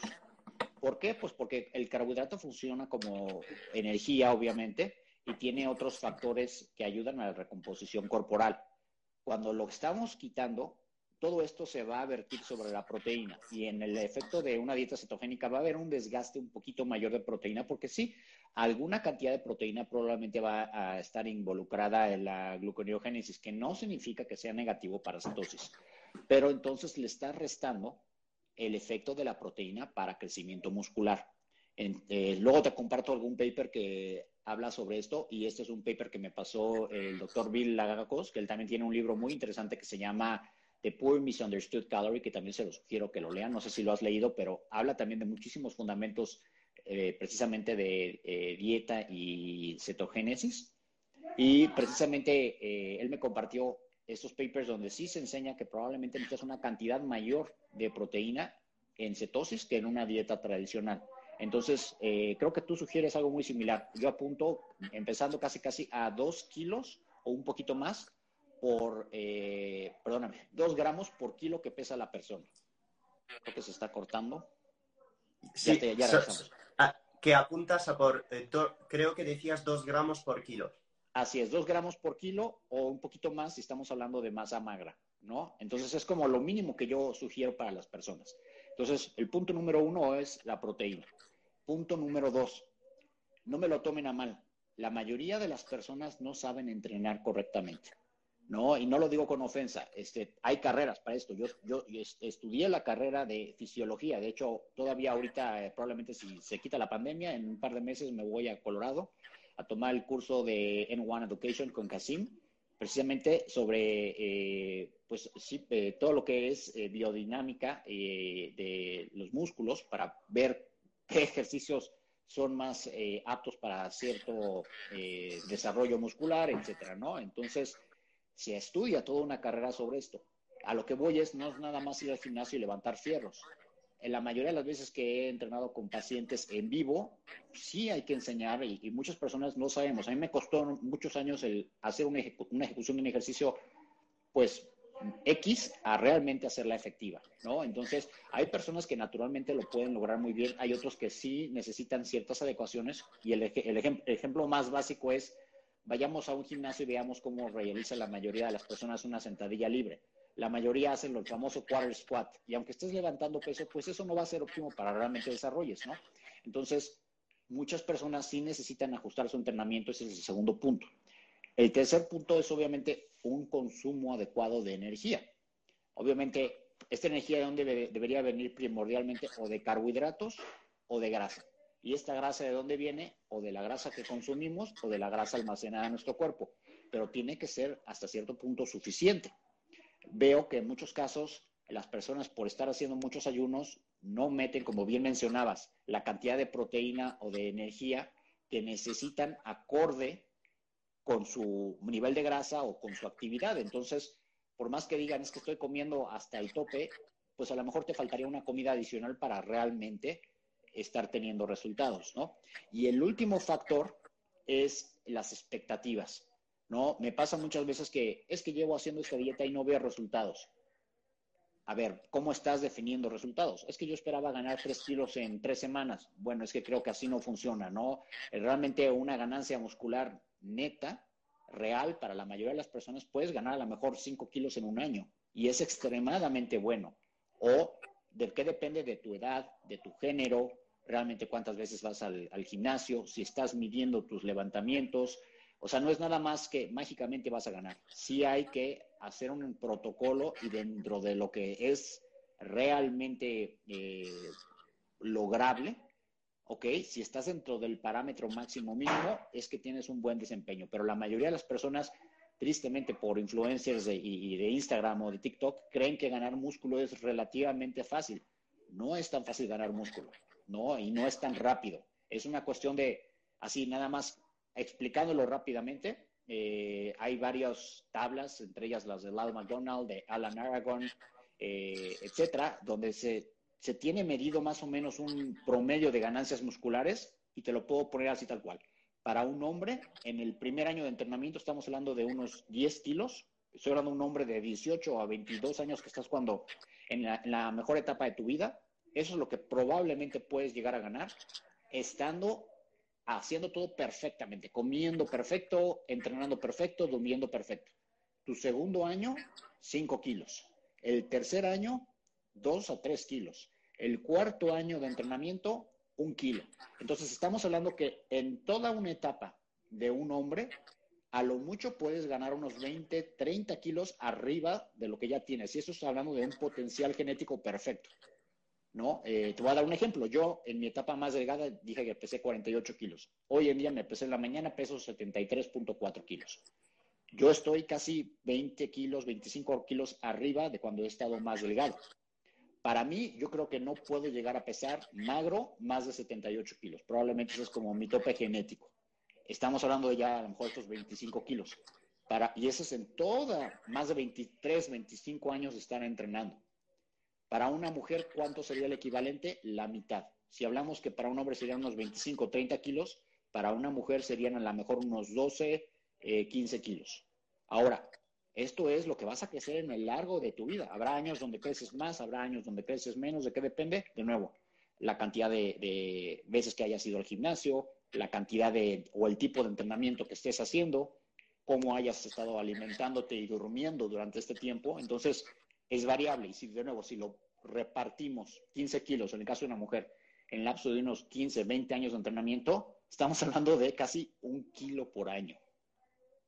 Entonces, realmente si lo ves así, es una carrera muy, muy lenta y muy larga, donde muchas veces es mantener y, machacar, porque llega un momento donde ya creciste y entonces no significa que dejas de entrenar, significa que sigues entrenando para mantener lo que ya lograste, porque llega tristemente una etapa de la vida donde yo ya crucé, que es después de los 35, 40 años, que qué pasa?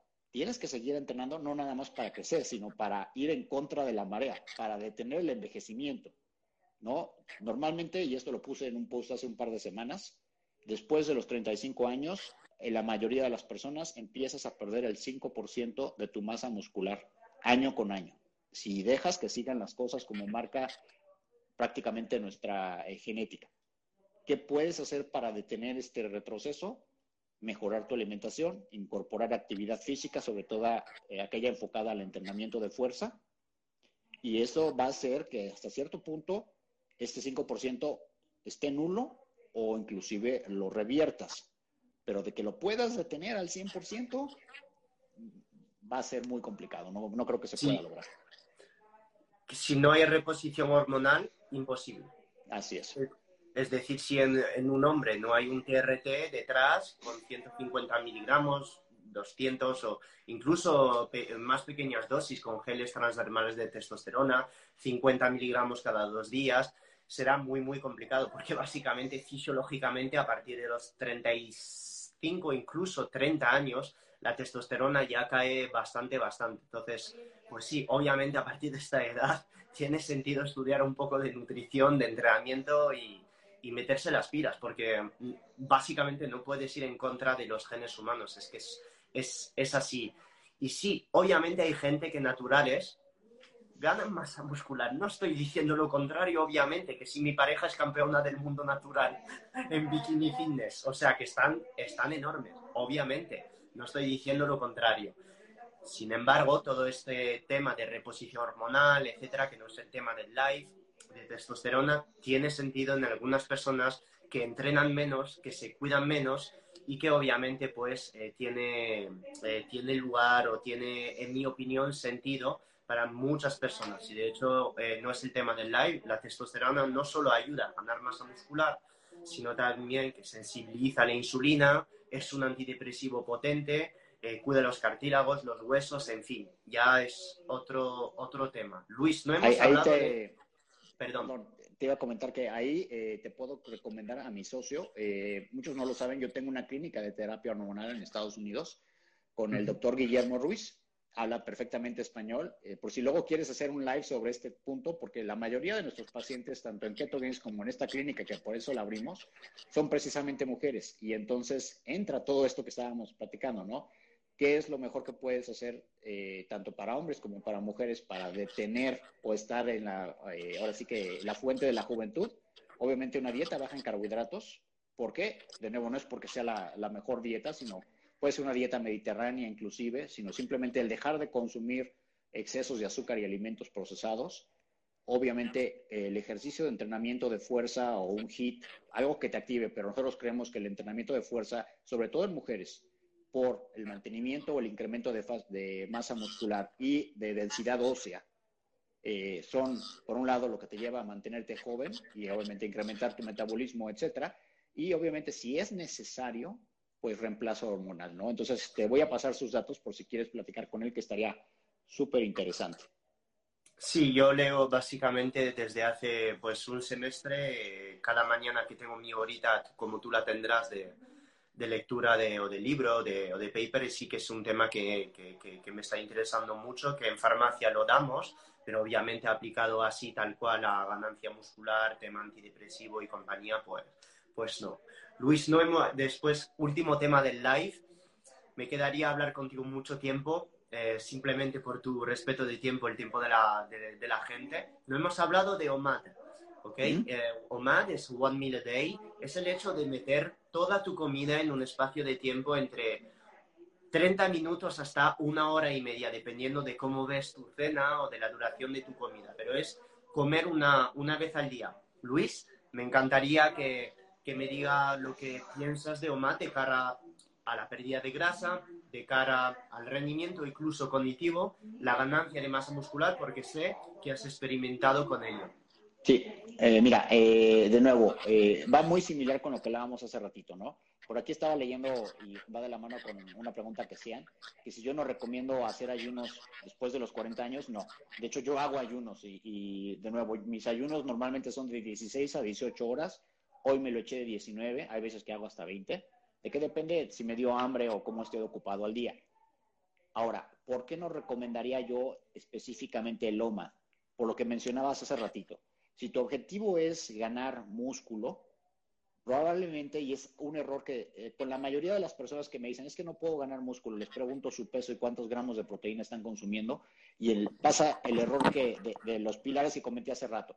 La mayoría no están llegando consistentemente consumir la proteína necesaria para lograr un crecimiento muscular o no están entrenando adecuadamente. Entonces, de repente llegan y, ah, es que hago OMAD. Oye, pues necesitas comer más, es que no me entra. Entonces nos quedamos encerrados ahí como tengo que hacer OMAD y ya no me da hambre, pues bueno, entonces no le pidas peras al olmo, como decimos en México, no, vas a, no va a pasar. Pues entonces come, mete otra comida adicional. Es que ya no me da hambre, bueno, entonces es contra de lo que quieres, ¿no? Eh, y hace, hace un par de años tuvimos una clienta de España, y que Dios me perdone, no es ofensa, pero su caso es que lo tengo que exponer. Precisamente era una señora que quería prácticamente subir de peso. La señora, literal, tomaba la bicicleta y andaba creo que 15 kilómetros en bicicleta para el trabajo todos los días. Entonces imagínate las calorías que estaba gastando todos los días. Luego no quería comer más de 1200 calorías porque no le entraban. Y aparte quería hacer ayuno eh, casi de 18 horas. Solo comía una colación y otro le digo, bueno, es que no, no puedo. O sea, o, te inyectamos y te ponemos una sonda con comida eh, o trata de disminuir tu, tu, gasto calórico porque estás gastando demasiadas calorías. Luego no tienes energía para ir a hacer ejercicio de pesas, de construcción, y aparte no quieres comer, entonces no podemos hacer lo que tú quieres. O sea, lo que tú quieres va en contra de, lo otro, ¿no? Y luego decía, es que no puedo tomar proteína porque no es comida real. Entonces, o sea, no quería tomar sueros de leche porque para ella no era comida real. Le digo, entonces vamos a comer más, no porque me duele la panza. Bueno, entonces metemos otra comida, no porque solo quiero comer dos veces al día. No somos magos, entonces no se puede, ¿estamos de acuerdo? Y entonces eso es lo que voy con el OMAD. Yo hice OMAD dos años casi. Eh, ¿Y qué pasó? Me sentía bien, pero no estaba pudiendo meter la cantidad de energía que necesitaba. Me mantuve magro, sí, pero no pude subir de músculo en ese tiempo. Llegué en, esa época se pesaba 70, entre 74 eh, y 73 kilos. Y ahora mi promedio de peso, dependiendo de, manteniendo un eh, porcentaje bajo de grasa, es entre 75 y 76. Digo que hoy pesé 73.4, pero es porque estuve haciendo ayunos y he comido menos, pero casi siempre me mantengo un poquito más arriba. Ganaste dos kilos de masa magra. En los últimos tres años. Ahora, eh, ahora me mantengo en porcentaje de grasa entre un 9 y un 10 todo el año. En esa época traía como un 12 todo el año. Entonces también he bajado lo que se llama el set point, incorporando otras estrategias un poquito como el hacer un poquito más de caminata, el reducir ciertos alimentos, etcétera, ¿no? Entonces, a lo que voy es, no creo que el OMAD en sí sea malo. No es que yo diga que sea malo. Creo que es diferente, es, no es óptimo cuando tú quieres ganar masa muscular. Obviamente. Y sobre todo si no estás llegando al objetivo de calorías, porque si en una sola comida te logras meter todo lo que necesitas y tu digestión es buena y todo, adelante. No creo que a lo mejor no es lo óptimo, pero si te funciona, qué bueno, ¿no? Este, que encontraste una manera de lograr tus objetivos. Pero por otro lado, si es que no estoy incrementando peso, no estoy logrando levantar más en mis ejercicios, no tengo la misma motivación y además, eh, que también esto luego pasa, te echas una buena comilona de OMAD, que a mí me pasaba, y te da sueño, te quedas casi dormido, no puedes entrenar hasta en tres o cuatro horas porque estás tan pesado de tanto que comiste, que de nuevo tienes que digerir. Estás como la famosa boa, ¿no? Del principito que se comió el elefante. Pues sí, te la comiste y estás bien así, pero pues es tanta comida que le tienes que dar tiempo de digerir. Entonces, a lo mejor yo lo que he descubierto y que me funciona más con mi estilo de vida hoy en día y, es lo que veo que también a mis pacientes es, me levanto, me tomo un café, algo ligerito, tengo una pequeña, un alimento un poco más pequeño, dentro de lo que yo como que es bastante, y luego a lo mejor hoy en día son las dos y media, tendré, ahorita que terminemos, mi última comida del día probablemente, eh, metiendo el resto de más o menos lo que necesita mi cuerpo, algo más de proteína, algo más de vegetales, y entrenaré después y ya no comeré nada hasta el día de mañana. Son, de nuevo, yo normalmente hago 2.5 comidas al día, si lo quieres ver así, que serían dos comidas grandes y a lo mejor un batido adicional de proteína si es que me hizo falta algo de proteína. Pues muy, muy bien planteado y como lo plantea Luis, es básicamente como lo plantearía en un caso de mantenimiento, ganancia de masa muscular, siguiendo haciendo ayuno. Es decir, un ayuno bastante consecuente de 16, 18, 18 horas, obviamente, que es lo mejor. Optimización de ayuno, de ganancia de masa muscular en ayuno. Romper tu ayuno antes de entrenar fuerza con un batido de proteínas y algunas calorías, obviamente porque va a poner tu cuerpo en modo anabólico en vez de catabolismo por las santas nubes. Cuando estás con una ventana de tiempo tan pequeña, pues sí, matemáticamente será difícil comer tus proteínas y tus calorías.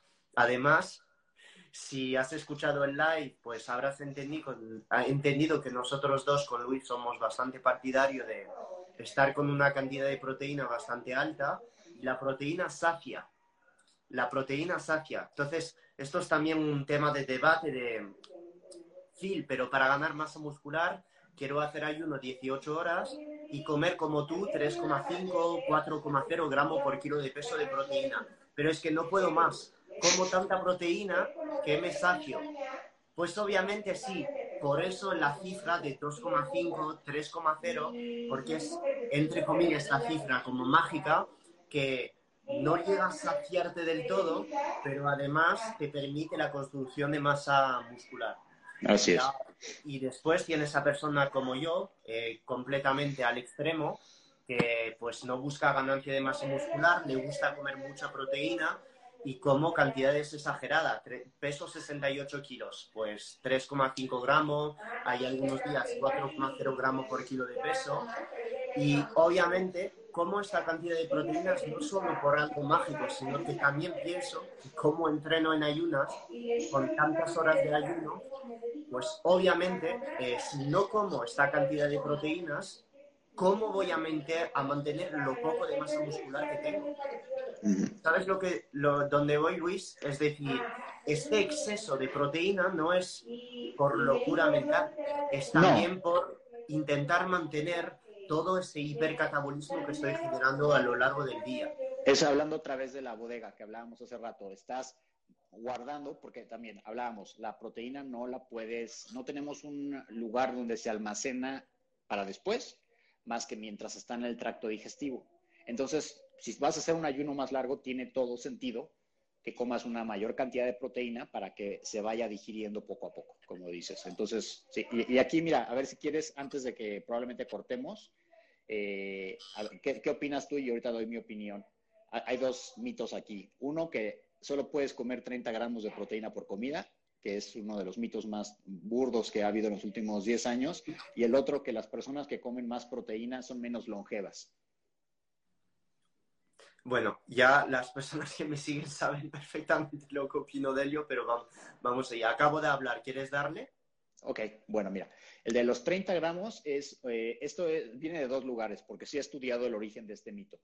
Uno, eh, viene de estudios, obviamente, de que demuestran que el cuerpo digiere en lapsos de 20 a 30 gramos de proteína no significa que lo demás no se aproveche, sino es como si fuera una cinta de estas que hay en eh, muchas fábricas o en la cinta donde ponen las maletas en el aeropuerto. Llega una maleta y la toman, ¿no? Entonces es de toda la cantidad de proteína que consumiste, va digiriendo 30 gramos, pero la demás está acá y luego pasan a, a, digerir otros 20, 30 gramos. No significa que se vaya a desperdiciar, significa que la digiere en bloques de 20 a 30 gramos. Ahora, luego los culturistas entendieron que eso era lo que pasaba y que es mejor estar consumiendo más proteína a lo largo del día. Y de ahí se tradujo al sentido común de las personas de haz lo que hacen los culturistas. No, entonces no pasa nada si te comes 100 gramos de proteína de una sola sentada, no es que vayas a usar solo 20 y los 70 los vayas a defecar, así no pasa. Ahora, obviamente, si te comes 500 gramos de proteína de una sentada, ¿qué te puede llegar a pasar? Que te dé diarrea. ¿Por qué? Porque no es una bomba demasiado grande para en ese momento tu fisiología y tu microbiota intestinal y Y, este, y entonces, pues sí, no la puedes digerir tan fácilmente. Y si sigues comiendo, la nueva comida, el nuevo bolo alimenticio va a empujar al otro. No, lo, que debes hacer es, si te comiste 200 gramos de proteína, lo que deberías hacer es como hace Phil, ayunar para que tenga tiempo de digerirse toda esa proteína realmente se utilice. No seguir comiendo para empujar esa proteína eh, vieja con, comida nueva, ¿no? Entonces no pasa nada. Y luego eh, lo de que las personas comen mucha proteína tienden a vivir menos, esto viene de estudios observacionales donde relacionan el comer proteína con comer mucha McDonald's y alimentos hiperprocesados, que es lo mismo que el famoso cáncer colorectal que estaba asociado al consumo de carne roja. No, no, no te da cáncer por comer proteína, te da cáncer si comes proteína de McDonald's, de mala calidad, con la hamburguesa, las papas y el refresco, y aparte fumas. ¿no? Lo mismo pasa, las gentes, las personas que declararon que consumían más proteína, ¿dónde estaban consumiendo la proteína? En pizzas, en la carne de McDonald's, en alimentos hiperprocesados, pero no crean que era gente que estaba comiendo pollo y pescado y este, carnes de buena calidad. Que de hecho, si se fijan cuál es la dieta que número uno sale como la mejor ranqueada a nivel mundial, es la dieta mediterránea. ¿Y qué es la dieta mediterránea? Es una prácticamente una dieta como la que come Filo, como yo, hasta cierto punto con menos alimentos hiperprocesados y es casi, casi cetogénica si le quitas los panes y las harinas. Y de hecho, hoy en día, bueno, ya desde hace cuatro o cinco años hay investigaciones de otra dieta que se llama ahora la dieta mediterránea cetogénica, que es todavía una dieta mejor que la dieta mediterránea, que es prácticamente la dieta que, eh, de la que les habla Phil. Entonces, no, no, no hay ningún problema de que vayas a envejecer eh, o que vayas a morir prematuramente, y mucho menos si la combinas con ayunos, porque yo el ayuno lo defino como un yin y yang. Tienes tu periodo de ayuno y luego tienes tu periodo de realimentación. Entonces tienes tu periodo de limpieza de células muertas, tu, tu periodo de desintoxicación natural, si lo quieres ver así, y luego tienes tu periodo de regeneración. Un ayuno, así nada más, hacer ayunos por hacer ayunos, no es tampoco tan bueno, porque tampoco se trata de limpiar tanto hasta quedarte sin nada también tienes que tu periodo de creación y regeneración, y eso se logra también con alimentos, ahora sí que eh, nutritivamente densos y en cantidad suficiente. Muchas gracias, Luis. Para añadir eh, cosas sobre todo lo que has dicho, que obviamente estoy alineado contigo, sí, los 30 gramos de proteínas, la primera pregunta que tienes que hacer a la persona que te la ha dicho es, ¿quiénes son los individuos del estudio? ¿Son personas que ayunan 16 horas, entrenan en ayunas y son completamente sanos a nivel intestinal? La respuesta es no. Probablemente estas personas no hacen ayuno ni entrenan en ayunas y se sabe que cuando haces ayuno intermitente o no estás ingiriendo ningún tipo de nutriente durante tantas horas, hay una multiplicación de las enzimas. Ya está. Hay una multiplicación de las enzimas digestivas a nivel de tus enterocitos. Pero a nivel antropológico, a nivel em, de la evolución del ser humano, esto es totalmente normal.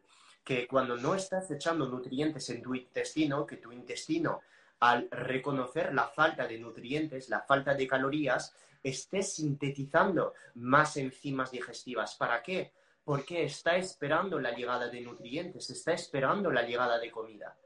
Y además es muy lógico, si no estás aportando ningún hidrato de carbono, ninguna proteína, ninguna grasa, pues dejas tiempo a todas estas células para volver a sintetizar las enzimas digestivas que están ahí. Conclusión, no, no podemos sacar conclusiones de estudios basados en personas que no realizan ayuno intermitente o entrenamiento en ayunas, porque obviamente estas personas tendrán una capacidad multiplicada por X para digerir más proteína. Si fuese un caso esto, yo probablemente estuviese muerto ahora mismo. Si solo pudiera digerir 30 gramos de proteína, ya que llevo 5 años haciendo mal y entrenamiento en ayunas.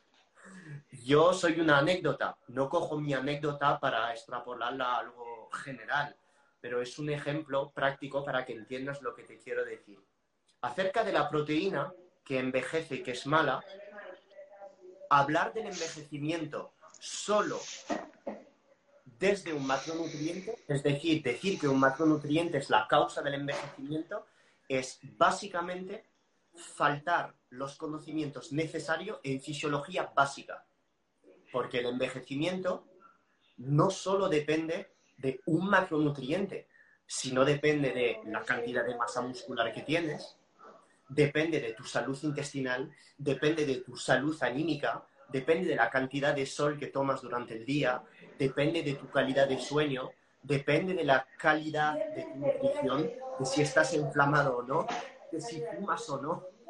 Entonces, cuando escucho que mucha proteína envejece, no, no, porque tu cuerpo, como lo ha dicho Luis anteriormente, depende a lo largo de su vida de la cantidad de masa muscular que tienes. Con lo cual, si según todos los argumentos de Walter Longo o los argumentos de líderes veganos, no necesitamos proteína y que la proteína al activar la guía te hace envejecer, ¿cómo va a ser posible retener nuestra masa muscular si nosotros no aportamos el anabolismo necesario gracias a la proteína y el entrenamiento de fuerza para retenerla? ¿Cómo lo hacemos? Con carbohidratos. Subiendo nuestra insulina por las nubes, que es inflamatoria y oxida el colesterol todos los días. No tiene sentido. En dos minutos lo acabo de desmontar. No hace falta un paper para desmontar esta teoría, sino que establecer una causalidad a partir de un macronutriente, en este caso la proteína, no tiene mucho fundamento fisiológico. De hecho, en estudios eh, los, en los famosos estudios con ratas que se han hecho para demostrar la longevidad con el ayuno y con la ingesta de proteínas, lo que se encontró es que simplemente con ayunos intermitentes en las ratas, indistintamente del consumo de proteínas, se detiene el, eh, más bien se incrementa la longevidad, es decir, la proteína no tiene nada que ver. Es simplemente el hecho de meter eh, ayuno y ni siquiera restringir las calorías. Esa es otra cuestión. Simplemente el meter ayuno sin restricción de calorías y la proteína tampoco afecta negativa ni positivamente y más bien tuvo un efecto ciertamente positivo por la retención de masa muscular. Eh, entonces es otro punto adicional que muchos ni siquiera conocen. Otra vez por lo que mencionábamos hasta el principio de live, de meternos a la investigación por nosotros mismos y comprobar lo que dicen los estudios, no nada más escuchar lo que dice un investigador, sino vamos a ver qué dijo el estudio en sí. Luis, ha sido un live espectacular. Muchas gracias. No, mil gracias a ti, Phil. Es el segundo live que hacemos y obviamente ahora tienes 44, yo tengo 30 años y nos queda bastante años delante de nosotros para hacer más. Padrísimo. Luis, una, deja una palabra que la gente te siga.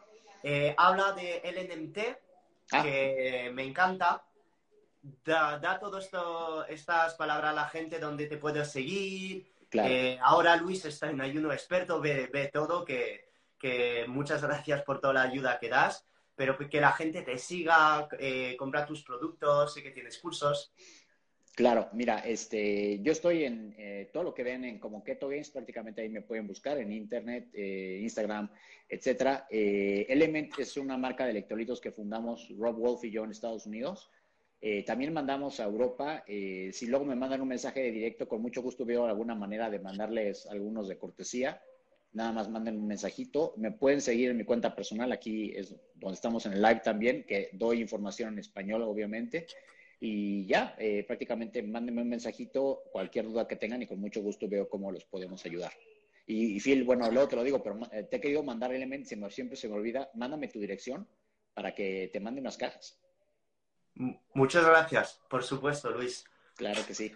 Bueno. Gracias a todos los presentes en, en el live. Gracias, Luis. Nos vemos.